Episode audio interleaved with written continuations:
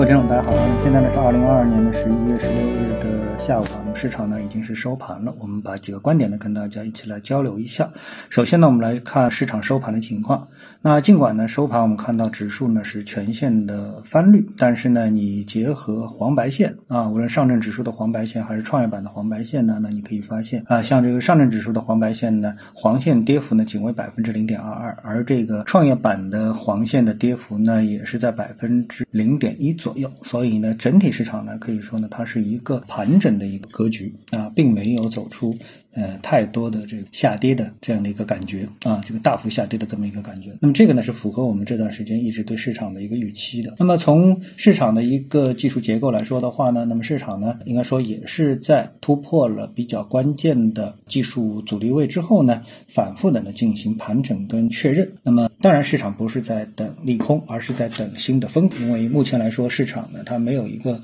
可以说引领整个市场上涨的领头羊板块啊，或者。说是赛道板块，那么像我们之前啊耳熟能详的，像什么新能源啊等等之类的，包括芯片啊，那么曾经呢，呃一度呢对这个市场呢是能够带到牵引作用的，而现在呢这样的板块呢比较少。啊，所以呢，等会儿呢，我们来特地呢要谈一谈，就是在新能源这个赛道上面，是不是有新的这个事件的发生？所以呢，这个板块能不能有卷土重来的这么一个机会？让我们呢先来看一下外盘。那么外盘呢，在昨天晚间，那么受 PPI 数据利好的影响，这个美股市场呢是出现了一波上扬。那么在尾盘的时候呢，出现了杀跌。为什么呢？这个大家都知道，因为有这么两颗导弹啊落到了波兰的境内，导致呢大家对地缘政治的风险呢一下子又提升，于是呢股票市场就出现。了这种避险的操作，但是呢，市场呢很快呢就消化了这样的一个风险。目前为止呢，我们看到标普的期货指数呢又重新回到了四千点的指数位之上，表现出了相当强劲的这样的一个韧性。那么外盘呢基本上就是这样的一个情况。我们更多的呢可以回到我们自己的内盘市场来看。那今天呢，我想跟大家谈一个啊，就是新能源赛道的一个新的可能的方向啊，就是氢能市场。那在之前节目当中，我曾经多次谈到过氢能市场。我跟大家呢再说一下这个氢能市场啊，它的一个大的一个。背景为什么要关注氢能市场？因为大家都知道，现在啊，我们是以特斯拉为引领的电动车市场啊，它靠的是什么？靠的是锂电池，主要靠的是锂电池，它不是靠的这个氢能，它是靠的是锂电，对不对？是这样的一种一种一种区别。但是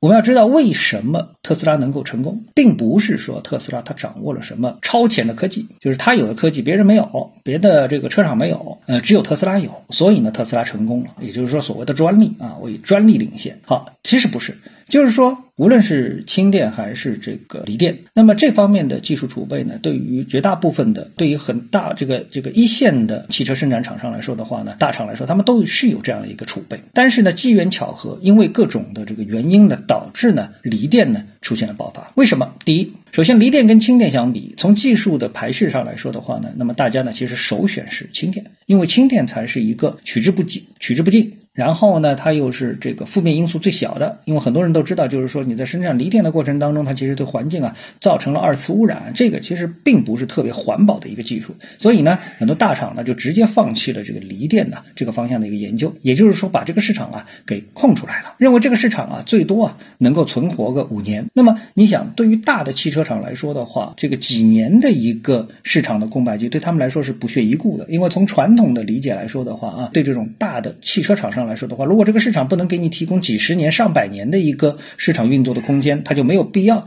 为这个技术投入大量的成本，这个是不划算的，投入和产出比是不划算的。所以呢，尽管锂电这个技术已经很成熟了，但是大厂那么没有在这方面的投入更多啊。当然了，他们也有自己本身的这种呃原因，就是说他们的原来的汽柴油的这个技术啊已经是非常的发达，如果放弃的话呢，成本同样也是非常的高。所以呢，在这块呢，他们就暂时的就稳住了，由此呢给。特斯拉提供了一个巨大的市场的想象空间。那么特斯拉正是在这样一个背景下面轻装上阵，因为它不是从汽柴油的这个角度来出发的。但是呢，氢能源这一块的技术和市场始终是存在的。所以我们看到啊，也就在十一月十五号召开的中国氢能产业大会上面，国家发改委创新及高技术发展司司长沈竹林发表这个他的一个讲话，表示呢，下一步呢将加快构建一加 N 的政策体系，引导有条件的地方统筹产业基础和市场。空间等等等等之类的。当然，一句话就是要促进氢能产业。我想中国呢已经是在新能源车这个行业当中啊尝到了甜头。那之前我们看到啊这个新闻当中，我们就都都已经看到了，我们的新能源车已经是不仅大规模的占领了国内市场，那么只有一个对手就是特斯拉。但是我们呢十几个品牌现在已经是走向了海外，不仅战胜自己的市场，而且是走向海外，大规模的走向海外。这个是说我们的汽车行业啊可以说是历史上第一次全面的对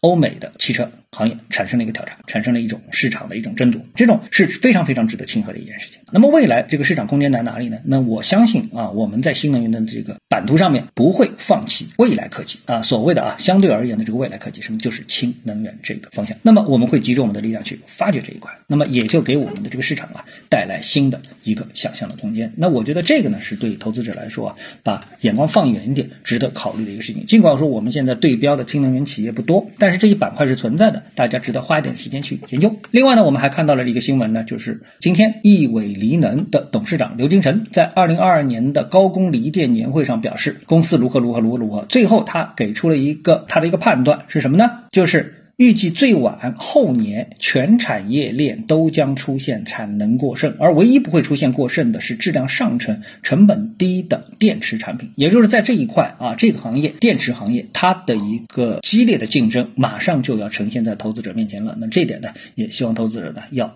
警惕，在这点上，我们之前也跟大家说过了，就是按目前的这个市场的一个容量，十几个品牌再加上这个锂电的供给，相互之间会形成形成掣肘，所以这个板块啊，在冲高之后继续追高，可能是不太明智的一件事情。我们从一个大的方向来跟大家探讨这样一个问题。